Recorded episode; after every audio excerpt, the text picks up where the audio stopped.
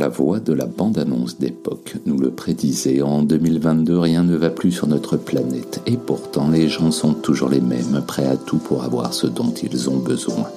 Et à l'heure où la question écologique devient centrale, voire vitale, voir ou revoir le film Solivaire, dystopie sortie en 1973, ne peut qu'interroger aujourd'hui car ce film nous parle d'un bien triste monde où la beauté de la nature n'est plus qu'un souvenir d'ancien, où la canicule est désormais quotidienne, où les gens dorment à même les cages d'escaliers d'immeubles délabrés, où les jolies filles ne sont plus qu'un mobilier d'appartements de luxe, où les émeutes sont repoussées par d'énormes pelleteuses, où des camions poubelles ont remplacé les corbillards pour emporter les morts vers des dépositoires, où le bon vieux steak a été remplacé par des pilules vertes et où finalement le seul échappatoire est ce qu'ils appellent retourner à la maison, à savoir le foyer qui n'est autre qu'un centre d'euthanasie.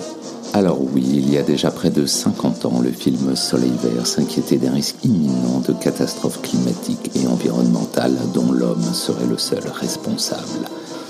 J'entends déjà les plus pessimistes nous dire que tout cela était très justement prémonitoire, et les plus optimistes que ce n'était tout compte fait qu'une dystopie de plus. Mais une chose est sûre, 2022, nous y sommes.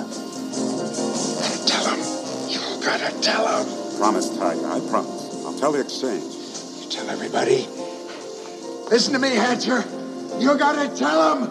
Silent Green is people. Gotta stop him. Somehow. Please. La minute touche à sa fin pour nous suivre sur Facebook, YouTube, Insta et les autres et partager toujours et encore plus notre cinéma d'hier à aujourd'hui un simple hashtag Tout mon cinéma suffit et surtout n'hésitez pas à vous abonner, liker, noter, commenter.